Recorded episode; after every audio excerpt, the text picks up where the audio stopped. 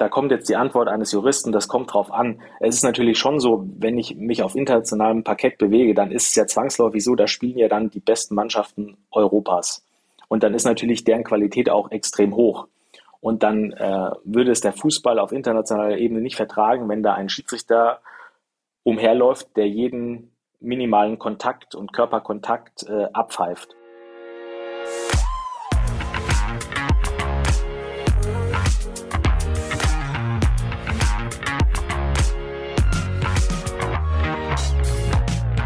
Herzlich willkommen zurück bei 9,15 Meter. Mein heutiger Gast ist Jurist, Sportpsychologe und quasi ganz nebenbei auch noch FIFA-Schiedsrichter. Seit 2004 ist er bereits DFB-Schiedsrichter und macht dann im nächsten Jahr schon die zehn Jahre als Bundesliga-Schiedsrichter voll. Ich freue mich, dass er heute mein Gast ist und sage damit herzlich willkommen beziehungsweise moin moin, Tobias Stiele. Hi. Moin Steffen und hallo liebe Zuhörer. Ich freue mich, dass du da bist und ich habe es auch gerade schon gesagt in der Einleitung, du bist Jurist und Sportpsychologe. Für mich hat sich da, ja, als ich das damals schon mitbekommen habe, ohne mich jetzt auf die Folge vorzubereiten, die Frage gestellt, wieso tut man sich denn eigentlich so zwei, ja, komplizierte oder auch fordernde Studiengänge an? Ja, das ist eine absolut äh, berechtigte Frage und es ist ja quasi auch eine toxische Kombination ein wenig, also Jurist und Psychologe zu sein. Ähm, ja, also war ich relativ äh, simpel. Nach dem, nach dem Abitur musste ich ja oder wollte auch irgendetwas studieren. Ich schwankte zwischen Medizin und ähm, eben Jura. Hatte auch für beide äh, Studiengänge eine Zusage in Frankfurt, ähm, habe mich dann spontan für Jura entschieden. Das lag wahrscheinlich auch ein wenig daran, dass ich insbesondere in der Schule sehr meinungsstark und diskussionsfreudig war. Ähm, unter anderem äh, über deutsche Literatur und deren Interpretation, aber auch, und das zum Schrecken meiner Lehrer, äh, bezüglich Noten. Das heißt, immer wenn es um die Notenvergabe oder Diskussion um Noten ging, ähm, da wurde ich immer als Letzter aufgerufen, weil äh, die Lehrer dann schon wussten, da droht Ungemach. Genau. Und ähm, ja, irgendwie hat mich das äh, dann ein wenig mehr fasziniert und deswegen äh, habe ich Jura studiert. Ähm, auch tatsächlich erfolgreich abgeschlossen und habe dann äh, zwei Jahre als, als Rechtsanwalt gearbeitet. Habe aber da nicht so die richtige, wie soll ich sagen, Erfüllung gefunden. Mm, das muss man sich dann so vorstellen. Man sitzt eben, ich habe in der Großkanzlei gearbeitet, 60, äh, 70 Stunden die Woche und da sitzt man meistens eigentlich nur vor dem Computer und dann gab es ein ganz entscheidendes Erlebnis. Da habe ich dann wirklich so drei Tage an einem Gutachten für einen Mandanten gearbeitet und habe da wirklich mein ganzes Herzblut rein ähm, ja, gesetzt und äh, dann kam als Feedback, äh, äh, vielen Dank, das war sehr ausführlich. Klammer auf, das nicht geschriebene, äh, äh, wir haben es mal grob überflogen und äh, das war eigentlich zu lang. Und da habe ich mir gedacht, ah, also irgendwie, das ist nicht so richtig erfüllend. Und dann habe ich mir gedacht, mach doch mal was Erfüllendes und mach doch irgendwas mal mit Menschen. Und deswegen habe ich mich dann nochmal für die Psychologie entschieden. Ja, ist ja jetzt auch kein einfaches Feld. Fiel es dir dann leichter, dich auch nochmal, ja, quasi neu reinzufuchsen und dann nochmal ein Studium anzufangen, weil viele sagen sich ja auch, hm, ja, ein Studium reicht jetzt eigentlich auch, ne? Das stimmt tatsächlich. Am Anfang war es äh, wirklich etwas schwer, weil meine Mitstudenten und Mitstudentinnen äh, deutlich jünger waren als ich. Also da war ich dann ungefähr ein bisschen über 30 und äh, die meisten haben gerade ihr Abitur dann äh, gemacht und das war dann schon irgendwie ein bisschen komisch. Da war ich äh, vor zwei Monaten noch äh, der, der Rechtsanwalt, der mit diversen, äh, weiß ich nicht, CEOs und Richtern äh, zusammensaß und auf einmal wieder etwas zurückgebeamt. Das war äh, zu Beginn etwas schwierig, auch sich zu Beginn wieder aufzuraffen, tatsächlich etwas zu lernen und auswendig zu lernen, aber ich konnte mich dann ganz gut äh, akklimatisieren und ich habe dann tatsächlich aber auch nur was heißt nur, aber einfach das ähm, gelernt, was mich wirklich interessiert hat und ähm, was mich persönlich irgendwie weitergebracht hat. Und das andere habe ich dann so nebenbei ein bisschen mitgenommen. Du hast jetzt gerade gesagt, was dich persönlich weitergebracht hat. Was kannst du denn aus den beiden Berufen für dich auch auf dem Spielfeld mitnehmen? Ich würde sagen, eine ganze Menge. Also äh, vor allen Dingen das, ähm, das analytische Vorgehen. Also als Jurist ist es ja eher so die Sachebene, ähm, Gesetze, wie soll ich sagen, auslegen und auch interpretieren. Also irgendwie halt total sachlich und äh, emotionslos. Hm, das fand ich dann zum Beispiel auch ganz interessant, als vor zwei Jahren die Handspielregel etwas revolutioniert wurde und dann irgendwie zwei Seiten im, im Regelbuch einnahm. Ähm, dann habe ich das mal mit meiner juristischen Brille mir mal angeschaut und mir gedacht, Junge, Junge, also so ein Gesetz, äh, das würde aber richtig durchfallen, weil das war ganz, ganz furchtbar und unfassbar schlecht einfach formuliert. Ähm, da hat dann die Juristen äh, Seele geblutet natürlich und ähm, aber auf der Sachebene hat das eben dann ganz gut äh, funktioniert, das äh, zu analysieren. Und äh, als, als Psychologe ist dann natürlich eher die Beziehungsebene oder die emotionale Ebene gefragt, die, die Ebene Mensch, die mir dann äh, hilft, den Menschen ein wenig besser zu verstehen. Nicht komplett, das ist äh, nahezu unmöglich, einen Menschen komplett zu verstehen, aber zumindest ein wenig besser. Du bist jetzt als Sportpsychologe ja auch tätig und hast jetzt auch gleichzeitig mit einem Partner noch Rissel.de gegründet oder Rissel gegründet. Dort äh, bietet ihr Coachings, Potenzialanalysen und Workshops an. Wie seid ihr denn auf die Idee gekommen, sowas zu machen? Also die Idee entstand einfach dadurch, der äh, Kollege ist auch Psychologe und auch Schiedsrichter und ähm, wir haben uns eigentlich gefragt, wie, wie kann man den Schiedsrichter eigentlich besser machen? Und das war natürlich ähm, dann sehr viel Eigenerfahrung. Und ähm, die, möchten wir einfach, einfach gerne weitergeben. Wenn ich heute mit Schiedsrichtern spreche, dann erzählen die mir immer zum Beispiel, wie sie sich vorbereiten. Also wird dann ganz viel Wert gelegt auf ähm, ja, die, die körperliche äh, Ebene, also das heißt, wird viel trainiert, es wird äh, ordentlich gegessen, was irgendwie schon mal eine gute Voraussetzung ist. Und dann wird äh, ja, sich angeschaut, wie Mannschaften spielen, in welchen Spielsystemen, da werden die Namen aller Spieler mit äh, gelernt und ähm, die, die Hobbys der Spieler, ich übertreibe jetzt mal ein bisschen bewusst, deren Lieblingsgericht und mit welchem Fuß sie am liebsten schießen und ähm, etc. pp. Für mich war das immer so ein bisschen fremd, weil ich kann damit ehrlich gesagt nicht viel anfangen. Mir hilft es auf dem Platz total wenig, wenn ich weiß, die spielen 4-3-5-1. Vielleicht äh, stoße ich da auch an meine Intellekt aktuelle Begrenztheit, aber das hat mir einfach nicht geholfen und ähm, oder hilft mir immer noch nicht. Und ähm, was so ein bisschen ausgeblendet wird, aber das liegt auch ein bisschen tatsächlich am, am, am, am Nichtwissen, was man, was man denn mit sich selber noch so anfangen kann. Also gerade für den Kopf. Und da äh, bietet natürlich die Sportpsychologie ein, ein reiches äh, Feld an, wie man seine Leistung einfach ein wenig optimieren kann. Also das fängt dann mit so ein, einfachen Sachen an wie, ähm, ja, wie bereite ich mich eigentlich auf ein Spiel vor? Was passiert denn tatsächlich im Spiel? Ich möchte mal ein Beispiel nennen. Da gibt es jetzt einen Eckstoß und äh, ich frage mich dann zum Beispiel immer, wo ist denn jetzt mein nächstes Problem? Viele Schiedsrichter stehen dann irgendwo auf ihrem ähm, ja, Punkt, wo sie eben stehen müssen beim Eckstoß und dann äh, lassen sie so, sich die Dinge über ein bisschen ergehen, über, über sich ergehen. Und ich denke mir dann einfach, okay, wo ist mein nächstes Problem? Was kann jetzt, was wird als nächstes passieren? Es ist ein potenzielles Handspiel, es ist ein potenzielles Halten und äh, sehr wahrscheinlich auch ein, ein Kopfball oder ein, ein Torschuss. Also äh, würde ich mich dann äh, schon, bevor der Eckstoß ähm, ausgeführt wird, einfach mal damit beschäftigen, in Erinnerung rufen, jetzt Handspiel droht, Halten droht ähm, Stellungsspiel anpassen und dann bin ich halt eben vorbereitet. Und über sowas kann man sich ja zum Beispiel mal Gedanken machen. Und da gibt es noch ganz, ganz viele andere Situationen im Spiel, über die man sich mittels, äh, ja, wie soll ich sagen, auch Selbstgesprächsregulation einfach ähm, ja, optimieren kann. Oder Umgang mit Fehlern, Umgang mit Druck. Wie ist das, wenn ich jetzt das entscheidende Spiel pfeife, nicht nur für die Mannschaften, sondern da steht dann auch noch ein wichtiger Beobachter draußen und dann schaue ich immer auf den und der schreibt dann, wenn ich irgendwas gepfiffen habe und das macht ja irgendwas mit mir. Dann finde ich es dann zum Beispiel auch äh, interessant, wenn wir Schiedsrichter Fehler analysieren. Das passiert ja ähm, nicht nur beim DFB, auf, auf Verbandsebene, das passiert ja eigentlich immer gleich und das finde ich halt total langweilig. Wenn, wenn ich dann Fehler mache, dann heißt dann ja äh, meistens Stellungsspiel und oder Konzentration. Und das ist halt total unbefriedigend auch irgendwie langweilig, weil dann wird dann irgendwas tot gemacht. Ich meine, klar kann es manchmal am Stellungsspiel liegen, aber ähm, Konzentration finde ich immer so ein Tod Todmacher, weil also wenn ich jetzt einen falschen Elfmeter pfeife, dann habe ich bestimmt nicht äh, in dem Moment, in dem ich da die Entscheidung treffe, darüber nachgedacht, was ich am nächsten Tag äh, einkaufen werde, sondern da ist ja irgendwas anderes falsch passiert. Oder ich kann mir auch Gedanken machen, wie treffe ich eigentlich eine Entscheidung? Also was passiert denn da im Kopf? Ähm, mit welchen ja, Denkmodi laufe ich denn durch die Welt und äh, wie setze ich denn so eine Entscheidung einfach zusammen und wie kann ich das denn verbessern? Also da gibt es ganz, ganz viele Möglichkeiten in der Sportpsychologie, wie man, wie man da eben, äh, ja, sag ich mal, Leistung optimieren kann. Und das möchten und wollen wir einfach äh, ja, den Schiedsrichtern und nicht nur Fußball, sondern irgendwie auch äh, jeder Sportart ähm, ja, ein, ein wenig äh, schmackhaft machen und einfach äh, ja, Leute besser machen. Da bist du jetzt auch gerade schon so ein bisschen drauf eingegangen, wie so ein Coaching aussehen kann. Ähm, Thema Potenzialanalyse, Potenzialanalyse, jetzt habe ich's. Wie macht ihr das denn dann? Weil da musst du ja quasi denjenigen auch mal gesehen haben.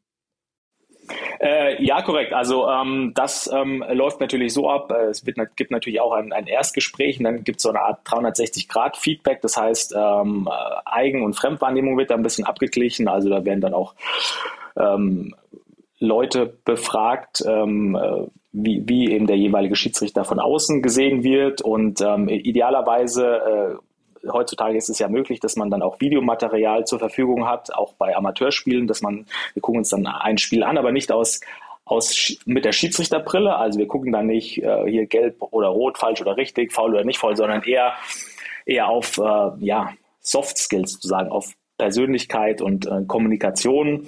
Und ähm, so möchten wir einfach ein paar ja, Stärken aufzeigen und auch ähm, noch Entwicklungsmöglichkeiten ähm, beschreiben und ähm, ja auch zusammen erarbeiten. Du hast jetzt vorhin schon gesagt, man kann nie ganz in den Menschen reinschauen, aber viele Leute haben ja immer so den Eindruck, ja, der ist Psychologe, der, also der versteht mich komplett, das ist gar kein Problem.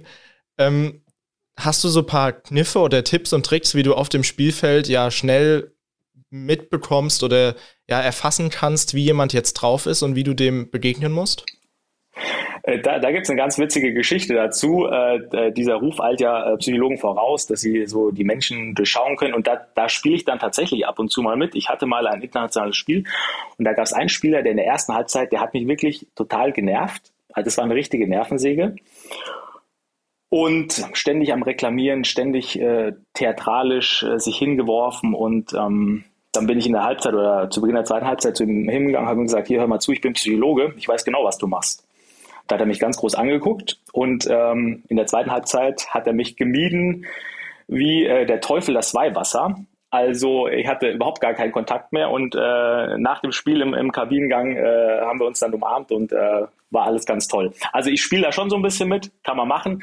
Und ansonsten ja, äh, Menschen durchschauen, das ist immer so ein, äh, ein bisschen, bisschen schwierig. Also ein, ein, ein richtiger Tipp, wie soll ich sagen, habe ich nicht, aber ich sag mal, wenn ähm, irgendwie das, Off das Offensichtliche einfach mitnehmen. Also wenn jetzt ein, ein, Spieler äh, beim ersten Foulpfiff gleich reklamiert, dann sollte man schon wissen, dass das vielleicht ein Patient sein könnte.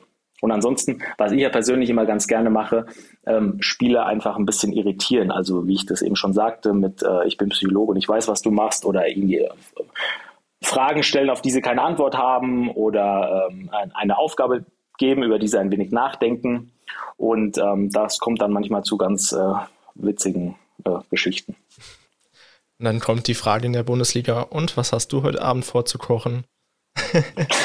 so, sowas zum Beispiel. Oder ja, einfach so ein bisschen einfach so was, was Unerwartetes äh, an den Mann bringen, weil sonst irgendwie finde ich es persönlich für mich langweilig und ich glaube auch, ich meine, die Spieler, das sind ja auch alles Profis, wenn die da immer dasselbe äh, Gelaber von Schiedsrichtern hören, äh, ist es ja auch irgendwie nicht so, äh, ja, befriedigend. Ja, ein Ohr äh, rein, ein Ohr raus, ne? Genau. Ich würde jetzt mal behaupten, ich glaube, wir haben das jetzt auch in den ersten Minuten schon ein bisschen mitbekommen. Du bist sehr kommunikativ und ich glaube, du bist auch ein sehr kommunikativer Schiedsrichter. Zumindest das, was man so im Fernsehen dann auch doch, ja, ich sag mal, von deiner Außendarstellung mitbekommt. Wie würdest du dich und deinen Stil auf dem Feld denn selbst beschreiben? Ja, also ich würde mal sagen, jeder Schiedsrichter, den du das fragst, oder jeder moderne Schiedsrichter, der würde natürlich von sich behaupten, er sei sehr kommunikativ. Also das darf natürlich bei mir auch nicht fehlen. Ich bin extremst kommunikativ, aber vielleicht auf eine andere Art und Weise. Also bei mir ist es ein bisschen, das kommt jetzt vielleicht hier ein bisschen falsch rüber, aber du stellst ja die Fragen. Äh, ich äh, versuche sehr gut zuzuhören. Also ähm, wenn jetzt ein, ein Spieler ja, ich sage mal so, ich erkenne die Notlage und das Leiden und dann höre ich einfach gerne mal zu. Und das lindert oftmals sehr viel Not und sehr viel Leid. Also so eine Art, wie, soll ich sagen, emotionaler Mülleimer. Und das äh, kommt, glaube ich, ganz gut an. Ich frage mich dann immer, wenn mir so ein Spieler gegenübersteht oder vielleicht auch ein Trainer, halte ich da so ein bisschen die Freude. Der hat mal gesagt, so, ähm, aber im Zusammenhang mit Patienten, ähm, das ist so eine ständige Übersetzungsarbeit. Was will er mich hören lassen? Und ihm geht es dann eigentlich gar nicht um, unbedingt um, um, die richtige oder falsche Entscheidung, sondern der will einfach, einfach ein bisschen Frust abladen. Und dann lade ich ihn gerne ein und dann kann er da äh, gerne zuhören und äh, also ich kann zuhören, er kann, er kann mir sein Leid klagen und dann äh, ja, freue ich mich und am Ende er vielleicht auch. Dann würde ich noch sagen, äh, ich äh, habe ab und an mal ein etwas unkonventionelles äh, Lauf- und Stellungsspiel, äh, eher nah dran, also nicht so unbedingt vorschriftsmäßig. wobei ich das auch jetzt eher als modern bezeichnen würde. Und ähm, was ich vorher schon sagte, also ich, ich irritiere ganz gerne. Ja, grund, grundlegend ja immer revolutionär dann, wenn man was macht, was der Beobachter sagt. Ja, würde ich nicht so machen, ne? Absolut, 100 Prozent, genau. Nee, aber das ist mir ehrlicherweise bei dir auch von Anfang an eigentlich immer total aufgefallen. Wo andere dann halt zehn Meter wegstehen, stehst du halt gefühlte zwei Meter nebendran und führst gefühlt den Zweikampf mit.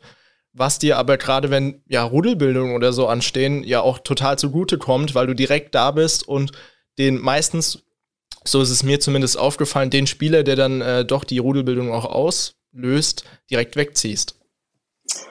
Das stimmt, wobei da kommt mir natürlich nicht unbedingt meine äh, Superschnelligkeit zugute, Klammer auf, die gar nicht vorhanden ist, Klammer zu, sondern eher äh, ein gewisses Antizipieren. Also das heißt, ähm, früher hat ja ähm, äh, Boateng bei, bei, Bayern gespielt und er hat halt relativ oft lange Bälle gespielt. Und äh, sobald er ausgeholt hat, bin ich einfach schon losgelaufen, damit ich äh, meinen Mangel an äh, Schnelligkeit etwas ausgleichen kann. Und so versuche ich einfach das, ähm, ja, das Spiel etwas zu antizipieren. Also immer, immer der Leitfrage nach, wo ist mein nächstes Problem? Und dann ist natürlich äh, eine gewisse Nähe auch bei so Rudelbildung durchaus mal von Vorteil.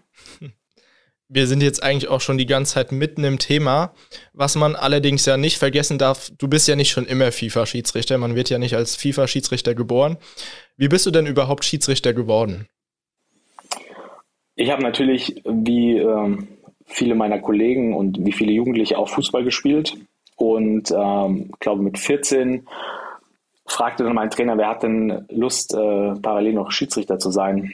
Und ähm, ich weiß nicht warum. Ich habe mich aber dafür einfach mal gemeldet und äh, fand dann die Tätigkeit im ersten Jahr zwar nicht, aber nach einem Jahr fand ich sie dann auch irgendwie äh, spannend und es hat, hat, Spaß gemacht. Es war ja auch äh, fairerweise, muss man das auch sagen, ein ganz guter Nebenjob. Also meine Schulfreunde, die haben dann irgendwelche Zeitungen ausgetragen, was ziemlich langweilig ist, oder irgendwelche Regale eingeräumt. Und ich bin eben äh, ja, draußen auf dem Platz rumgelaufen und habe äh, fünf- bis sechsjährigen erklärt, wie sie einen Einwurf machen können oder wie sie es besser machen können. Und ähm, das, das, fand ich irgendwie dann äh, spannender und auch irgendwie erfüllender. Und ähm, ja, da bin ich dabei geblieben und dann irgendwann äh, hat man mich dann auch zum FIFA-Schiedsrichter gemacht und zum Glück nicht geboren. Du stammst ursprünglich auch aus Hessen. Man hört ja sonst immer nur ja Tobias Stieler aus Hamburg. Hm, wie sah denn deine Entwicklung und dein Werdegang dann auch im hessischen Fußballverband aus, unabhängig davon, dass du Jugendlichen erklärt hast, wie sie einen Einwurf machen? Ja, also ich habe dann, wie gesagt, parallel eben noch Fußball gespielt und ich habe auch viel lieber Fußball gespielt, als äh, Schiedsrichter zu sein und ähm, habe aber dann festgestellt, dass ich als Schiedsrichter relativ schnell, äh, relativ zügig nach oben kam, also in, in höhere Ligen, äh, Senioren, also Bezirksliga, Bezirksoberliga, Landesliga, habe aber immer noch parallel Fußball gespielt. Und da gab es dann so eine Sondergenehmigung des Hessischen Fußballverbandes, dass ich das äh, quasi parallel machen konnte. Da wurde dann wenig darauf geachtet, dass ich Sonntag dann äh, noch Senioren spielen konnte ähm, und samstags dann eben meine Beobachtungsspiele hatte. Und ähm, als ich dann eben in die Oberliga kam, dann war der Deal dann äh, ist quasi ausgelaufen. Dann habe ich mich dann entschieden, habe ich mir gedacht, okay, äh, ich glaube, äh, hier ist äh, die Karrieremöglichkeit und Entwicklungsmöglichkeit am, am größten. Dann bin ich ähm, bei der Schiedsrichterei geblieben und äh, habe mich dann, äh, ja, wie soll ich sagen, durch Leistung und viel Glück, sehr viel Glück nach oben ja, dienen können. viel Glück, sagt er, ja. Okay. Extrem viel Glück. Das möchte ich wirklich nochmal betonen. Also das, also äh, klar, ein bisschen, ein bisschen was können äh, ist sicherlich vorhanden, aber es ist halt äh, schon eine gehörige Portion Glück. Das, ähm, das, ist, das gehört zur Wahrheit dazu. Ja, wie sagt man so schön, ich, man steigt auch immer nur auf, wenn man die glücklichsten Spiele hat, ne? Zum Beispiel, genau. Wenn, wenn ich das richtig im Kopf habe, äh, warst du in der Jugend äh, als Torwart aktiv. Und ich meine mal gehört zu haben, ich weiß aber nicht mehr wo, dass du mal ein Probetraining bei Eintracht Frankfurt hattest. Stimmt das? Also ich war schon äh, über Probetraining hinaus. Probetraining hatte ich nicht, aber tatsächlich gab es, als ich äh, B-Jugendspieler war, mal ein Angebot von Eintracht Frankfurt äh, zu wechseln. Ähm, Habe ich dann aber nicht gemacht. Bin meinem äh, Heimatverein treu geblieben. War auch, war auch irgendwie ein bisschen komisch, weil es kurz vor Ende der Wechselperiode war und ich hatte in meinem Heimatverein schon zugesagt, dass ich auch die neue Saison bei ihnen spielen werde. Und dann äh, kam äh, kurz vor Torschluss äh, Eintracht Frankfurt um die Ecke. Und dann wäre meine damalige Mannschaft ohne Torhüter in die Saison gegangen. Und das fand ich irgendwie ein bisschen assi. dann habe ich gesagt, nee, ähm, ich, ähm, ich stehe dann zu meinem Wort und äh, bleibe, bleibe treu. Ja, glaubst du, du hättest das Zeug zum Bundesliga-Torwart dann vielleicht doch gehabt? Also ein starkes Nein. Äh, ich war jetzt nicht so schlecht, aber ich glaube, für die Bundesliga, das muss man fairerweise sagen, hätte es nicht gereicht, gleichwohl. Äh, ich habe natürlich auch früher Schulmannschaft gespielt und da habe ich zusammen gespielt mit Jan Zimmermann. Das war äh, früherer Torwart von Eintracht Frankfurt, auch ein paar Bundesligaspiele gemacht, aber eher ähm, Reservetorwart. Und wir spielten in einer Mannschaft und ähm, der Trainer, unser Schultrainer, der hat mich dann halt ins Tor gestellt und nicht ihn. Freut mich natürlich und immer wenn ich ihn sehe, erzähle ich ihm auch die Geschichte. Zur Wahrheit gehört aber auch, ich war natürlich drei oder vier Jahre älter und äh, vielleicht lag es auch daran. Aber ich sage natürlich, es lag nur in der Leistung, ganz klar. Ja, gut, grundlegend immer wird nach Leistung aufgestellt, ja. zwingend, habt, zwingend. habt ihr euch dann auch auf dem Platz mal getroffen, dass du ihm das da auch schon mal unter die Nase reiben konntest? Nee, also gespielt hat er dann, hat er dann äh, tatsächlich nicht, aber ich habe äh, einmal es gibt ja mal so einen äh, Regelvorbereitungskurs für Bundesligamannschaften, den habe ich in Frankfurt gehalten und äh, wir haben uns, äh, wie gesagt, wir haben uns in der Schule halt ähm, äh, kennen und schätzen gelernt, aber danach äh, auch keinen Kontakt mehr gehabt. Aber dann haben wir uns dann, dann haben wir zum äh, Abendessen verabredet und dann haben wir so ein paar alte Geschichten noch erzählt und das habe ich ihm natürlich schon schön aufs Brot geschmiert, klar. Also halten wir fest, zum Bundesliga-Torwart hat es nicht gereicht. Dafür dann 2012 äh, den Aufstieg als Bundesliga-Schiedsrichter geschafft ich glaube, von der Bedeutung her, jeden, den ich danach frage, der wird mir sagen, das ist das Erlebnis erstmal schlechthin. Hm, wie hast du dich denn gefühlt, als du von deinem Aufstieg erfahren hast? Ja, natürlich total äh, beglückt und äh, erfreut, wie du schon dir denken kannst oder wie sich wahrscheinlich auch jeder denken kann. Das war ähm, in der Halbzeittagung. Wir waren in, in Mainz und äh, ich kann mich noch sehr gut daran erinnern. Wir saßen, war kurz vor kurz vor Beginn einer einer Lehreinheit ähm, saß ich draußen vor dem Sitzungssaal und dann kam Herbert Fandl, damals noch Chef der deutschen Schiedsrichter, äh, zu mir und sagt, ja, wir müssen uns mal unterhalten. Und dann hat er mich beiseite genommen und gesagt, herzlichen Glückwunsch, du bist äh, in die Bundesliga aufgestiegen und ähm, hat mir dann viel Erfolg gewünscht. Also war ein sehr kurzes Gespräch, aber das war natürlich äh, schon mal ein, ein richtiger Brocken. Und dann bin ich, das weiß ich noch, dann bin ich erstmal aufs Zimmer gegangen, weil ich das, äh, musste ich erstmal einen kurzen Moment für mich äh, haben und das auch verarbeiten, weil das ist ja dann natürlich ähm, am Anfang der Schiedsrichterei immer ein Traum, in die Bundesliga zu kommen. Und ähm, wenn der Traum dann wahr wird, das ist natürlich ein sehr erhabener Moment, war natürlich äh, sehr, sehr erfreut, dass das geklappt hat. Ja, da steckt ja auch Mit viel Glück. da steckt ja auch viel äh, Arbeit hinten dran. Wenn du so ein bisschen jetzt drauf schaust oder auch von damals dich in deine Situation äh, wieder versetzt, was sind denn so die größten Unterschiede zwischen zweiter und Bundesliga? Also das ähm, mediale Interesse ist ähm, um ein Vielfaches größer und ganz klar die Schnelligkeit. Ich kann mich noch an mein äh, erstes Spiel in der Bundesliga äh, sehr gut erinnern. Das war Hoffenheim gegen Mainz und dann nach zehn Minuten musste ich mich erstmal wirklich neu sortieren, weil das wirklich unfassbar schnell war im Vergleich zur zweiten Liga. Also diese, diese Schnelligkeit und das äh, mediale Aufkommen ist ähm, extrem. Und äh, Lutz Wagner hat, hat mal gesagt, als ich bei ihm äh, noch an der Linie stand, natürlich im Flachs, aber im Spaß ist ja doch manches ernst. Äh, zweite Liga sei wie Urlaub. Also das so ist natürlich nicht und ich habe das damals auch überhaupt gar nicht verstanden. Aber äh, er meinte halt diese mediale Präsenz, die da einfach da ist und, und dieser enorme Druck, der ist in der zweiten Liga schon hoch, aber der ist nochmal um ein extrem Vielfaches höher einfach in der Bundesliga. Genau, und das sind so, würde ich sagen, die, die, die, die größten Unterschiede.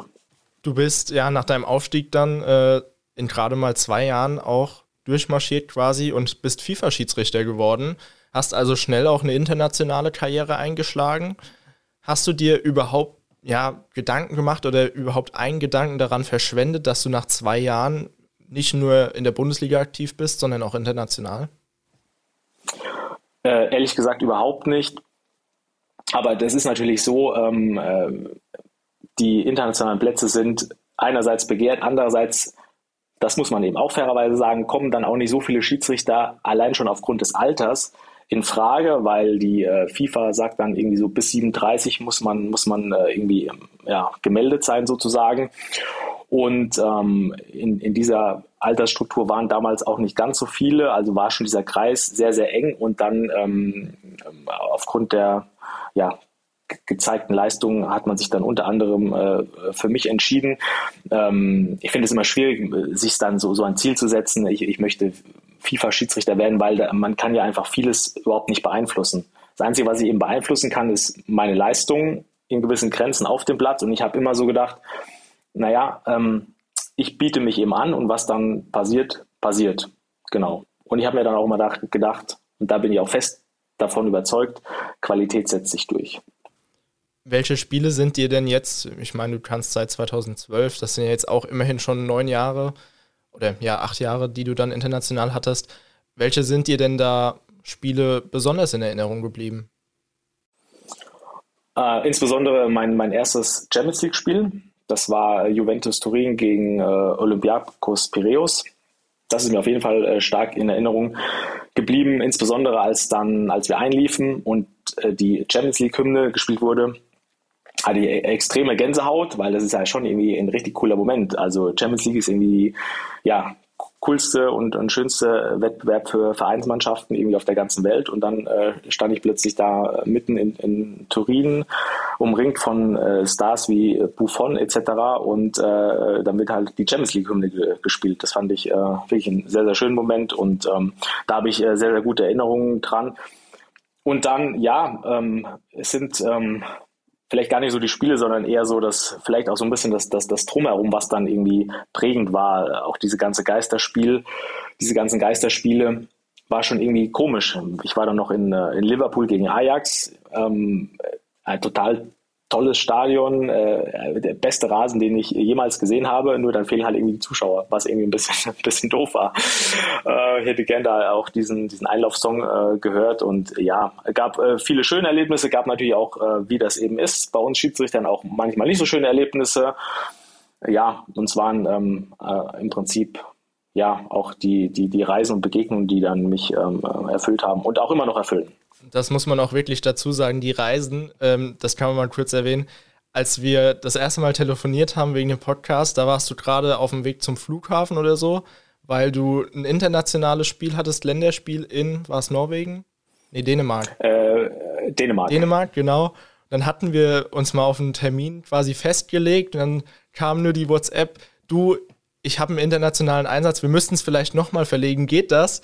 Und ich meine, mir ist es natürlich egal, ich habe mich ja trotzdem gefreut auf den Podcast, aber da sieht man mal, dass du halt auch trotzdem dein ganzes Leben ja nach der Schiedsrichterei auch ein bisschen ausrichtest.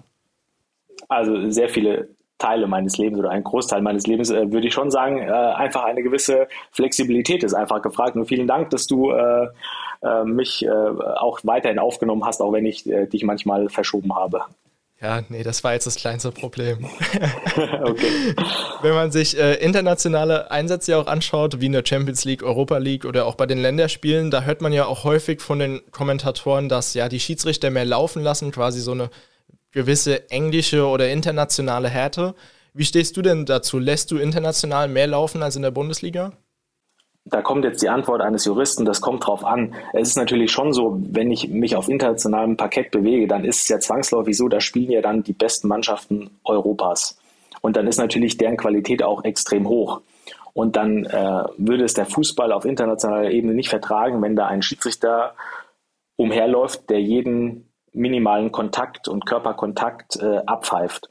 Und das ist natürlich dann ein bisschen anders, wenn ich mich jetzt hier äh, auf nationaler Ebene bewege, wenn ich äh, nach 10, 12 Spieltagen, da kristallisiert sich ja auch schon die Form der jeweiligen Mannschaften heraus. Und wenn ich dann weiß, ich pfeife heute 17. gegen 18., egal in welcher Liga, dann weiß ich doch als Schiedsrichter schon vorher, naja, das wird jetzt wahrscheinlich nicht die höchste Fußballkost ever sein, sondern da wird es äh, 5 Euro ins Phrasenschwein immer um den, über den Kampf ins Spiel werden die Mannschaften gelangen. Und ähm, dann ist natürlich äh, ist durchaus angesagt, äh, das vielleicht etwas äh, kleinlicher zu gestalten, damit es am Ende nicht ausartet. Also deswegen würde ich schon sagen, international kann man, und das ist eben das, ähm, ja, der, der Bonus, kann man als Schiedsrichter großzügiger agieren. Also es ist quasi ja in den Top-Ligen auch so wie bei uns unten in der Kreisklasse irgendwo. Man stellt sich ja dann doch bei einem guten Spiel quasi auch auf ein bisschen besseren Fußball ein. Ja, total. Ich meine, wenn du in der Kreisliga Erster gegen Zweiter hast, dann, dann wird es wahrscheinlich ein anderes Spiel sein als nochmal als 17. gegen 18. Also das wird dann ähm, wird deutlich anders sein. das ist in, in jeder Liga so und dann wirst du auch andere Maßstäbe finden müssen, um auch dem Spiel einfach gerecht zu werden. Ihr werdet ja bei internationalen Einsätzen genauso wie in der Bundesliga natürlich beobachtet und habt da auch, ja, aber beobachtertechnisch dann mal einen Tapetenwechsel. Ihr seht nicht immer dieselben Leute, weil mit den Jahren kennt man sich ja auch und kennt gefühlt jeden Beobachter. Ähm, vielleicht kannst du uns mal so den Ablauf einer Beobachtung in der Bundesliga etwas näher bringen. Wie sieht das da bei euch aus? Ja, also wahrscheinlich äh, genauso wie auf äh, Verbands- oder Kreisebene. Ähm, vor, dem Spiel ähm, äh, kommt der Beobachter in die Kabine, trinken wir noch eine Tasse Kaffee äh, stellt uns, der Beobachter stellt uns äh, auf das Spiel ein und wenn ich das jetzt mit einem Lachen sage, dann finde ich das immer, äh, wie soll ich sagen, ein wenig goldig, wenn dann irgendwas vom Matchplan erzählt wird. Ist lieb gemeint, aber so einen richtigen Matchplan äh, gibt es dann ja dann zumindest aus meiner Sicht nicht wirklich für einen Schiedsrichter, außer dass man halt einfach richtig entscheidet. Aber gut, sei jetzt mal dahingestellt. Nein, und äh, dann äh, wird nachher das Spiel analysiert, ähm, halt mittels Video und ähm, wird dann kurz drüber gesprochen und ähm, in der Regel ist dann so, dass wir dann zwei bis drei Tage nach dem Spiel nochmal ein etwas ausführlicheres äh, Coaching am, am, Telefon mit dem ähm, Beobachter haben. Und äh, wie, du, wie du schon sagst, ähm, äh, wenn, ich meine, ich bin jetzt zwölf Jahre, glaube ich, äh, in der Bundesliga. Ähm, die, wir kennen uns ja alle untereinander und ähm, ja, dann die großen neuen Erkenntnisse kommen jetzt nicht mehr. Es ist halt immer sehr situationsspezifisch und äh, gerecht gestaltet und das ist auch okay so. Ihr habt aber im Vergleich zu uns in den Amateurligen keine Noten mehr in der Bundesliga. Wie sieht denn euer Beobachtungspunkt aus? Wie muss man sich das vorstellen? Gibt es dann nur noch Plusse oder Minus oder? Ja, ja schön wär's. Äh, ein hochkomplexes äh, System äh, an Beobachtung ist das mittlerweile geworden. Da gibt es unendlich viele Kategorien mit, mit äh, Punkten von, von 1 bis 6 und äh, fünf Ausrufezeichen, wenn etwas extrem in Erscheinung tritt, aber so extrem, dass es schon gefährlich ist. Also ich habe hab zum Beispiel sehr, sehr viele äh, fünf mit Ausrufezeichen bezüglich Spielnähe, weil es halt oftmals zu nah ist. Also das ist dann einerseits gut, aber andererseits auch äh, ja, gefährlich und dann, ja, pendelt sich das alles, also ein zwischen drei und vier ist dann alles gut. Also wenn ich dann irgendwie mal einen guten Vorteil mache, dann kriege ich vielleicht eine vier oder eine fünf und wenn irgendwie was mal richtig schlecht ist, dann eben eine eins und zwei. Also ähm, ganz viele Kategorien, ganz viele Unterpunkte. Es ist einfach eine differenziertere Betrachtung der Schiedsrichtertätigkeit geworden. Ja, das mit der Nähe zum Spiel, das habe ich auch leidlich erfahren. Ich habe ähm, dieses Jahr das Pokalfinale gepfiffen und dachte mir in der zweiten Minute, oh, der erste Konter, jetzt geht's aber richtig vorwärts und bin natürlich hinterher gesprintet wie der letzte Mensch. Ich war ja auch noch fit. Und dann verstolpert der Angreifer den Ball und der Verteidiger kommt an und zieht voll durch und ich stehe zwei Meter daneben und bekomme den Ball voll ins Gesicht. Und dann äh, hörst du erstmal Schmetterlinge, also, oder siehst die mhm. Schmetterlinge, also deswegen, ich glaube, es ist auch ganz wichtig, dass man dann doch nicht vielleicht zu nah dran ist. Das ist ein absolut äh, guter Punkt, aber du weißt ja auch, äh, Menschen verändern sich nur, wenn sie leiden. Das heißt, ich warte dann immer noch drauf, dass mich einer voll abknallt. Ähm, bis dahin bleibe ich mal nah dran, aber du wirst äh, es wahrscheinlich dann ein wenig umgespielt haben. ja, ich mache jetzt langsamer. Ich gehe den Sprint ein bisschen langsamer an. Das ist doch, das ist doch vernünftig. Zum Thema Beobachtung, ähm, international, wie sieht das da aus? Ist das dann nochmal anders aufgebaut? Habt ihr da noch Noten oder gar nicht mehr? Also international ist es eigentlich identisch mit der winzigen Ausnahme, dass wir tatsächlich dann halt einfach äh, Noten haben wie, ähm, wie früher, sage ich mal, in, in der Bundesliga und vielleicht auch ein bisschen strenger als in der Bundesliga. Was aber am Ende des Tages irgendwie auch okay ist. Ich meine, ähm, es gibt, ich weiß nicht, 100 internationale Schiedsrichter und da ist natürlich dann schwierig, eine gewisse Differenzierung hinzubekommen und dann ist es irgendwie auch okay, dass man da vielleicht ein bisschen strenger an die Sache rangeht und ähm, ja, das ist schon okay, aber im Prinzip ist es eigentlich genauso wie in der Bundesliga. Jetzt gehen wir mal auf eine Szene ein, die ja ganz Fußball-Deutschland ein bisschen äh, aufgewühlt hat letzte Saison. Und du warst ja im DFB-Pokal letzte Saison eingesetzt zwischen Paderborn und Dortmund. Bei dem Spiel haben die Paderborner 2-0 hinten gelegen und äh, haben dann ja doch noch aufgeholt das Ganze. Und in der 95. Minute, also in ja, der Verlängerung, kam es dann äh, bei kam es dann zu einer Szene, jetzt habe ich es, äh, bei der Thomas Delaney einen Pass sofort steil auf Erling Haaland spielt. Der Paderborner Ingelsson versucht diesen Pass dann noch wegzukretschen, was ihm allerdings nicht richtig gelingt. Und Haaland trifft in der Folge zur 3-2-Führung. Soweit so gut, dachte man in dem Moment. Jedoch sieht man in der Wiederholung, dass Erling Haaland beim Pass von Delaney im Abseits stand und das Tor wird dann jedoch nicht kurze Zeit später durch den VAR wieder kassiert, sondern es zählt nach fast fünf Minuten der Überprüfung und zum Unverständnis der Paderborner. Und in der Mitte stehst du und musst warten, was bei rauskommt. Wie hast du denn die Szene auf dem Feld in Zusammenarbeit mit deinen Assistenten wahrgenommen? Ja, also im Prinzip genauso wie du es beschrieben hast, mit dem winzigen Unterschied, dass sich eben dieses äh, Hineingrätschen des äh, Paderborner Spielers ähm, so wahrnahm, dass er eben den Ball berührt hat und dass dann quasi äh, daraus ein absichtliches Spielen des Balles wurde. Das habe ich tatsächlich nicht gesehen, aber ich sage ja, ich bin ein ziemlich guter Zuhörer. Ich habe es gehört. Und da ja noch keine ähm, äh, Zuschauer im Stadion zugelassen waren, konnte ich auch dieses Zuspiel oder dieses, äh, ja, dieses Bad Play einfach gut hören. Und äh, das habe ich dann äh, sofort meinem Assistenten Christian Gittelmann äh, mitgeteilt, dass hier ein, ein Bad Play äh, vorlag. Und dann haben wir eben das Tor anerkannt. Bestärkt wurde ich noch äh, durch meinen anderen Assistenten, Eduard Beitinger, der hat das nämlich auch gehört, dass der äh, Paderborner Spieler den Ball berührt hat.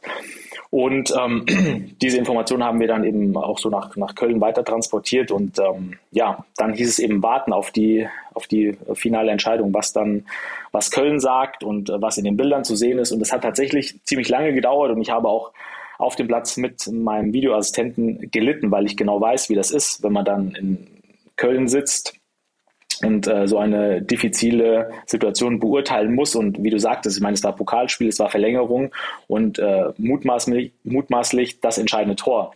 Und deswegen hat es vielleicht auch so ein bisschen lange gedauert, weil ähm, die Bilder eben nicht so klar waren, aber der Videoassistent eben wirklich sicherstellen wollte, dass er alle 17 Kameras, die da waren, äh, einmal durchgesehen hat, ob man vielleicht auf einer Kamera doch noch etwas entdecken kann. Und ähm, ja, dem war nicht so und deswegen äh, haben wir dann das Tor korrekterweise, das möchte ich nochmal betonen, anerkannt. Ja, du hast gesagt, du hast dann mitgelitten mit deinem Videoassistent in Köln, aber wie, ja, was geht denn auch in dir vor? Ich meine, du stehst auf dem Platz, jeder kommt gefühlt alle zehn Sekunden und labert dich an, ja, Shiri, was ist jetzt? Wie gehst du damit um? Ja, also ich erkundige mich dann schon immer nach einem, nach einem Zwischenstand in Köln, äh, wie, wie der Stand der Ermittlungen gerade ist. Und ähm, das äh, gebe ich dann auch weiter. Und dann ähm, ja, ist das eigentlich ein relativ entspanntes äh, Sprechen mit den jeweiligen Beteiligten. Ähm, während der Corona-Zeit war es tatsächlich wirklich entspannt, weil dann eben nicht dieser Druck von den Zuschauern von außen kam. Also ich wenn, wenn in Dortmund da wirklich, weiß ich nicht, 70, 80.000 gewesen, wären und wir hätten da fünf Minuten rumgestanden, spätestens nach einer Minute 30 wäre es ein geltendes äh, Five-Konzert gewesen, dann wären natürlich auch die Spieler unruhiger. So war halt, äh, ja, Geisterspiel, keine Stimmung und da äh, war das dann noch äh, ziemlich entspannt. Ist jetzt aber auch keine Situation, wo man dann sagt, okay, die Ruhe, die äh, überträgt sich auf das Spiel, weil so eine, ja, doch in dem Fall dann, sagen wir mal, diskutable Entscheidung, obwohl sie eigentlich ja klar war, die wird ja auch von den Spielern wahrgenommen. Genau, aber ich äh, habe dann halt die Zwischenzeit genutzt, um, um äh, meine Wahrnehmung eben zu erklären und worauf es sehr wahrscheinlich hinauslaufen wird, wenn nicht der Videoassistent ähm, etwas anderes äh, sagt, beziehungsweise wenn keine äh, klaren Bilder vorhanden sind, auf was hinauslaufen wird und quasi schon äh, im Vorfeld mal um äh, ja, Akzeptanz geworben und das halt einfach vorher schon mal erklärt, was da gerade überprüft wird und wie die Entscheidung gegebenenfalls aussehen könnte ja, der damalige Paderborn-Trainer Steffen Baumgart, dem ja, kochten nach Spielende so ein bisschen die Emotionen hoch am Mikrofon der ARD. Und sein Hauptkritikpunkt war, dass er sich gewünscht hätte, dass du dir die Szene am Monitor nochmal anschaust. Wir wissen, das hättest du natürlich machen können. Es gibt jedoch auch keine Kameraperspektive, bis heute auch noch nicht, die äh, deine Wahrnehmung irgendwie widerlegt. Weswegen ich auch verstehen kann, dass du es nicht gemacht hast. Ähm, wobei in dem Moment weiß ich nicht, ob dir das schon bewusst war, dass es keine davon gibt. Ähm, ja, also diese Review-Empfehlung, hättest du dir die zu Herzen genommen, wärst du nochmal äh, rausgegangen und hättest dir es angeschaut? Oder dachtest du dir, ich bin mir so sicher, ich mach's nicht? Naja, also äh, bei dem Wunsch von Steffen Baumgart damals, äh, schaust dir bitte selber an, da schwingt ja was ganz anderes mit. Da schwingt ja nicht mit, äh, schaust dir an und entscheide anhand der Bilder, sondern schaust dir bitte an und korrigiere die Entscheidung. Das wird halt so ein bisschen äh, vernachlässigt, dieser Wunsch, der tatsächlich in dieser Aussage steckt. Ähm, und dann war es tatsächlich so, äh, ich kann ja nur rausgehen, wenn ich eben äh, klare Bilder habe, die mich widerlegen. Also in dem konkreten Fall hatte ich eine konkrete Wahrnehmung durch, äh, durch mein äh, Zuhören. Und dann hätte mir jetzt mein Videoassistent quasi Bilder liefern müssen, ähm, äh, wo zwischen Gretchen, Spieler und Ball, äh, weiß ich nicht, zum Beispiel 30 Zentimeter Platz gewesen wäre. Also dass es denklogisch ausgeschlossen ist, dass der den Ball berührt hat. Und das war eben nicht so. Und dann bin ich, äh, anstatt in die Review Area, zu gehen, weil das wäre äh, ziemlich umsonst gewesen, eben äh, lieber den anderen Weg gegangen, nämlich zu Steffen Baumgart und habe ihm lieber meine Entscheidung erklärt und warum ich auch sie so getroffen habe. Ähm, das war für mich in dem Fall äh, gewinnbringender, als äh, rauszugehen oder ja, oder einfach das Spiel fortsetzen zu lassen, denn ich war mir ja schon über die Bedeutung der Entscheidung bewusst und ich möchte ungern äh, Menschen fünf Minuten im wahrsten Sinne des Wortes im Regen stehen lassen, denn damals hat es auch sehr geregnet und dann einfach, ähm, ja, wie soll ich sagen, kalt die Entscheidung durchziehen, sondern ähm, mir war dann schon dran gelegen, es äh, in dem Fall äh, Steffen Baumgart äh, zu erklären, wieso jetzt so entschieden wurde. Wie gehst du denn auch so ein, ja, ist ja doch dann voraussichtlich auch schon mal ein sehr emotionales Gespräch. Äh, wie gehst du das denn während des Spiels an? Also in der konkreten Situation war es tatsächlich nicht so schwierig, weil ich ihm ja einfach einen Sachverhalt mitteilen wollte und, und einfach erklären wollte, warum wir jetzt so entschieden haben. Und ähm, grundsätzlich ist so, Traineransprachen sind immer äh, gefährlich, wie du sagst, weil da es könnten ja äh, da draußen schon mal äh, ja, Stürme toben und äh, Vulkane brodeln und ausbrechen da will es natürlich sehr über, überlegt sein. Und dann, mh, mm, wie ich äh, schon sagte, ich ähm, irritiere ja ganz gerne, ähm, dann ähm, ja, gehe ich dann eben schon mal raus und sage einfach, was, was der Trainer so nicht erwartet. Ich bin einmal zu einem Trainer rausgegangen, der fürchterlich äh, sich echauffiert hat über meine Spielleitung, vielleicht auch sogar zu Recht. Und dann äh, habe ich ihn erstmal gefragt, äh, was kann ich denn besser machen? Und da war er erstmal total überrascht, weil er wusste, da konnte er erstmal gar nichts damit anfangen. Und dann äh, hat er mir gesagt, hat mir mein Verbesserungspotenzial äh, aufgezeigt. Ähm, so nach dem Motto, ja, also das und das und das äh, wäre dann doch schon noch zu optimieren. Und dann habe ich gesagt, okay, vielen Dank, das nehme ich mal mit. Ähm, jetzt wäre es aber auch ganz schön, wenn ähm, sie sich ein bisschen ruhiger verhalten. Und ähm, dann war das irgendwie entspannt und aufgelöst und ähm, hat dann zu dem äh, entsprechenden, äh, die entsprechende Wirkung auch erzielt. Also es muss halt schon immer wohl überlegt sein. Klar gibt es Standardfloskeln, aber auch gerne mal etwas Neues ausprobieren, wie es dann halt gerade passt. Setzt man sich dann auch dem Spiel nochmal ja, zusammen und spricht darüber ganz nochmal, nachdem die Situation quasi runtergekühlt ist, entspannt? Oder ist das in dem Fall auch gar nicht mehr vorgekommen? Also habt ihr euch danach nicht mehr unterhalten? Nee, tatsächlich, danach äh, haben wir uns äh, nicht mehr unterhalten. Das ist auch sehr selten, dass wir uns mit Trainern nach dem Spiel unterhalten, weil die ja dann auch irgendwie beschäftigt sind mit Medienanfragen, Pressekonferenz etc. Ab und an äh, schaut mal ein Spieler vorbei, aber äh, das ist auch irgendwie eher selten. Also ähm, Kontakt außerhalb vom, vom Spielfeld ist eher nicht so da. Jetzt kommen wir auch schon so langsam Richtung Ende der Folge. Deswegen ein kleines Entweder-Oder. Ich denke, das Prinzip von Entweder-Oder kennst du. Korrekt, also ich äh, muss wahrscheinlich äh, mich für eine Alternative entscheiden und ich darf natürlich auch einen Joker setzen. Hast du mir versprochen. Achso, ja, okay. Wenn du das sagst, dann habe ich das gemacht. nee, und wir, also du darfst auch gerne noch was dazu sagen, eins, zwei Sätze, wenn du möchtest. Mhm. Ich würde jetzt einfach mal loslegen mit der ersten Frage. Und zwar Bundesliga oder internationaler Einsatz? Ja, okay, also dann würde ich da direkt den Joker nehmen. ja, es ist halt, es ist halt irgendwie beides schön. Beides hat seinen Reiz, kommt natürlich ein bisschen auf die, auf die Spielpaarung an, auf die, auf die Reisestrapazen, auf das Team natürlich auch, wer dann alles so mitfährt und äh, auf die Konstellation und äh, auf das persönliche Wohlbefinden. Und ich setze den Joker und sage äh, beides sehr gerne und beides auch in einer Woche. Gesundes Essen oder Fast Food? Da sagt mein äh, Verstand äh, gesundes Essen und mein Bauch manchmal auch Shitty Food aber ganz selten. Ich habe auch den Satz äh, irgendwie so ein bisschen im Ohr, ähm, Shitty Food, Shitty Performance, der kam auch irgendwann mal von dir, ne? Das ist absolut korrekt. Äh, das ist, ähm, ja, wie soll ich sagen, practice what you preach. Das ist auch tatsächlich so. Gleichwohl äh, ich natürlich auch äh, gerne mal eine kleine Sünde mir genehmige. Also ich meine, ich kasteile mich dann auch nicht und wenn ich mal äh, Lust auf äh, einen Burger habe, dann esse ich auch mal einen Burger. Kommt jetzt auch nicht so oft vor aber ab und an dann schon mal. Aber grundsätzlich stimmt das natürlich. Shitty Food, shitty Performance. Ja, das wundert mich nicht, warum ich immer so scheiße pfeife. Siehst du, da haben wir es schon gelöst. Da haben wir es gelöst. So. Dr dritte Frage, äh, Training oder Spiel? Das kommt ein bisschen auf das Training und äh, das Spiel tatsächlich an, aber äh, gut, ganz klar, äh, Wettkampftyp, dann sage ich äh, Spiel, wobei ich auch sehr gerne trainiere. Geisterspiel oder 80.000? Das ist relativ einfach. 80.000 äh, äh, Geisterspiel war extremst langweilig und ähm, hatte zwar auch ein paar gute Seiten, aber eher in der Organisation und drumherum. Aber äh, 90 Minuten auf jeden Fall 80.000. Jetzt, ich glaube, das ist die schwierigste Frage. Hamburg oder Hessen? Das ist die einfachste Frage. ganz, ganz, ganz klar Hamburg. Ist doch klar. Also jeder, der mal in Hamburg war, die Hamburger sagen ja immer, es sei die schönste Stadt der Welt. Möchte ich nicht widersprechen, ganz klar Hamburg. so, die letzte Frage: 9,15 Meter oder 11 Meter? Steffen, 9,15 Meter. Und zwar nur und ausschließlich. Gut, das wollte ich hören. Dann vielen Dank für deine Zeit. Es hat mir großen Spaß gemacht. Ich glaube, es waren auch viele interessante Einblicke dabei für alle. Deswegen nicht vergessen, den Podcast abonnieren oder zu bewerten, wenn es noch nicht gemacht wurde.